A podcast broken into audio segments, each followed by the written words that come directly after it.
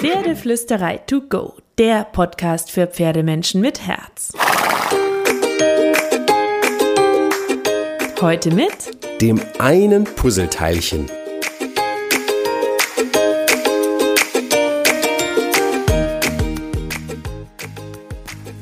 Hallo und einen wunderschönen guten Morgen. Ich hoffe, du hattest auch diese Woche wieder so viele magische Momente mit deinem Pferd und konntest mit der Schildkrötentechnik von der letzten Woche ganz viel anfangen. Und wenn du die noch nicht gehört hast, dann switch gerade rüber und hör dir die Podcast-Folge später nochmal an. Da steckt nämlich ganz viel für dein Pferdetraining drin. Und jetzt bekommst du von mir noch ein schnelles Aha in eine feinere Kommunikation mit deinem Pferd, also ganz viel Kommunikationsglitzer. Meinen persönlichen schnellen Kommunikationstipp für dich, weil er hat mir zu einer besseren Beziehung zu meinem Pferd verholfen und ich möchte ihn jetzt gerne mit dir teilen. Wir reden aber nicht von irgendwelchen Ausrüstungsgegenständen oder Trainingstools, sondern wir reden von dir und deinem Mindset, dem, was in deinem Kopf ist, was in deinen Gefühlen ist. Du brauchst nämlich erst einmal nur dich. Du weißt ja, wir Frauen lieben es, über Gefühle zu reden. Und äh, das ist ziemlich genial für den Umgang mit Pferden, denn Pferde lieben es auch, über Gefühle miteinander zu reden. Und wenn wir richtig mit unseren Gefühlen umgehen können, dann können wir sehr viel Kommunikation mit unserem Pferd erreichen. Und falls du ein Mann bist, dann atme einmal tief durch, denn der folgende Satz wird ein neues Mantra und vielleicht ist er ja auch was für dich. Gefühle sind was Gutes, Gefühle sind was Gutes. Gefühle sind was Gutes. So, und damit meine ich deine Gefühle, die deines Pferdes und das Gefühl als gemeinsame Sprache zwischen dir und deinem Pferd. Und du ahnst vermutlich noch nicht mal, wie viele Worte du die ganze Zeit zu deinem Pferd sagst, ohne es zu bemerken. Und meistens sind es gar nicht so nette Worte weil wir die Pferde schieben und drücken, schicken, äh, warten lassen, Hufe heben, ohne Danke zu sagen, vorher hinzugehen, ähm, ein positives Gefühl zu vermitteln, anzutippen, freundlich, höflich zu fragen, sondern wir sind eigentlich, wenn man es mal genau von oben betrachtet, oft super, super rüde und unhöflich mit dem Pferd und merken es noch nicht mal, weil wir das, was wir von dem Pferd wollen, als alltägliche Basis und Selbstverständlichkeit betrachten. Aber du kannst das ändern, indem du achtsamer, aufmerksamer und empathischer mit deinem Pferd umgehst und zwar jede gemeinsame Sekunde. Und die Gefühle spielen auf verschiedenen Ebenen eine Rolle zwischen dir und deinem Pferd. Das Gefühl ist eine Ebene der Kommunikation. Das Gefühl kann ein unterschwelliges Band zwischen dir und deinem Pferd sein oder ein Nichtband, je nachdem, wie du es einsetzt. Das Gefühl kann ein Bauchgefühl und eure Intuition zu Intuition sein. Das Gefühl ähm, kann eine Folge deiner Gedanken sein und damit auch ein Teil deiner nonverbalen, unbewussten Kommunikation. Du kannst deinem Pferd durch innere Bilder ein Gefühl vermitteln und dein Pferd kann dir durch seine Mimik wiederum ein Gefühl vermitteln und durch seine Körpersprache und Körperspannung. Und wenn das Gefühl zum Beispiel fehlt oder im schlimmsten Fall aus Aggression, Wut, Angst, Unsicherheit, Frust, genervt sein und anderen negativen Facetten besteht, kann es auch eine gute Kommunikation und gute Beziehung verhindern. Dazu habe ich nicht im letzten, sondern im vorletzten Podcast auch schon einiges erzählt. Also den kannst du dir auch super, super gerne nochmal anhören, wenn du da ein bisschen tiefer eintauchen willst. Auf jeden Fall beherrscht dein Pferd die Gefühlssprache perfekt, weil sie neben der Energie und der Körpersprache nun mal die meistgesprochene Sprache in der Pferdeherde ist.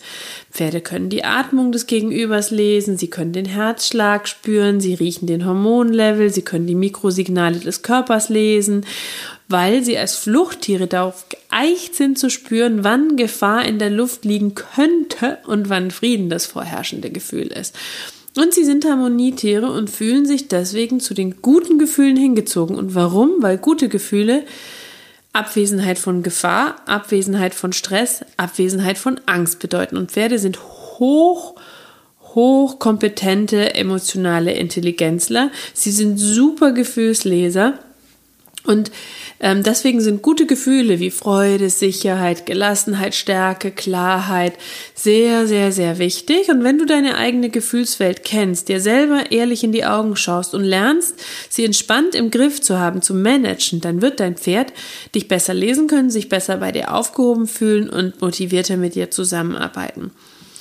Ähm, ein Beispiel ähm, äh, aus dem Alltag von, ich sage mal, einem falsch verstandenen Gefühl ähm, oder einem Gefühl, was mir suggeriert wurde. Ich bin ja mit meiner Stute sehr viel spazieren gegangen, als sie noch jünger waren. Wir machen das auch heute noch viel, aber ähm, früher ja nur noch, bevor sie geritten wurde, bin ich nur mit ihr spazieren gegangen. Und plötzlich wollte sie nicht mehr mit. Und das Gefühl, ich habe versucht, auf das Gefühl zu hören, was sie mir liefert. Sie hatte keine Angst.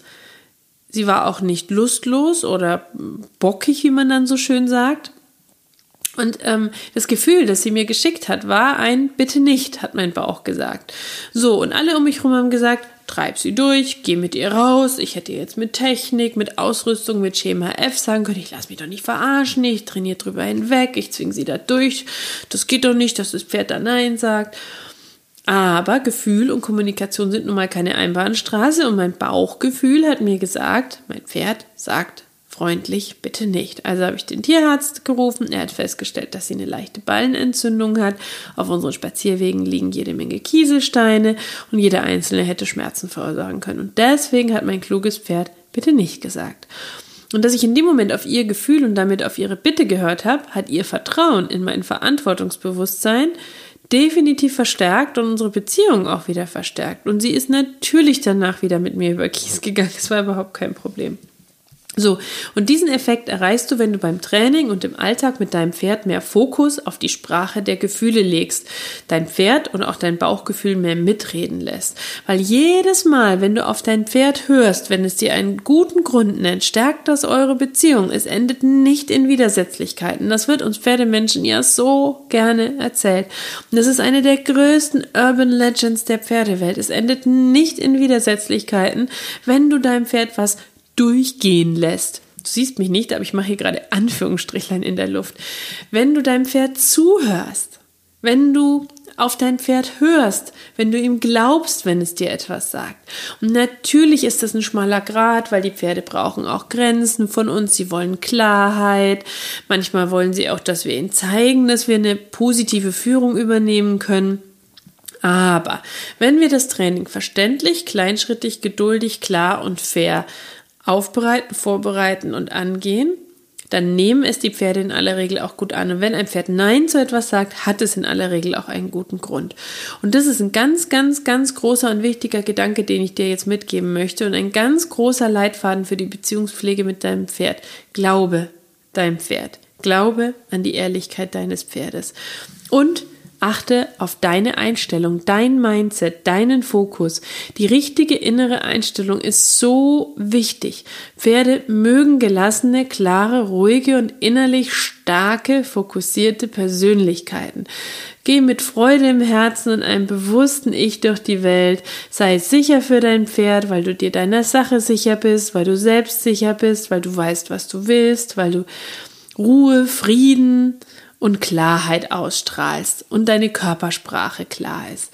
So, das ist jetzt eine super, super kurze Zusammenfassung gewesen und eine riesige Aufgabe. Natürlich musst du nicht 100% zu einer bestimmten Person werden, sondern einfach nur die beste Version von dir selbst. Du musst im Grunde nur lernen, du selbst zu sein und dir selber mit Gelassenheit und Selbstwert zu begegnen und damit auch deinem Pferd. Und genau das wird dein Pferd dann nämlich an dir schätzen.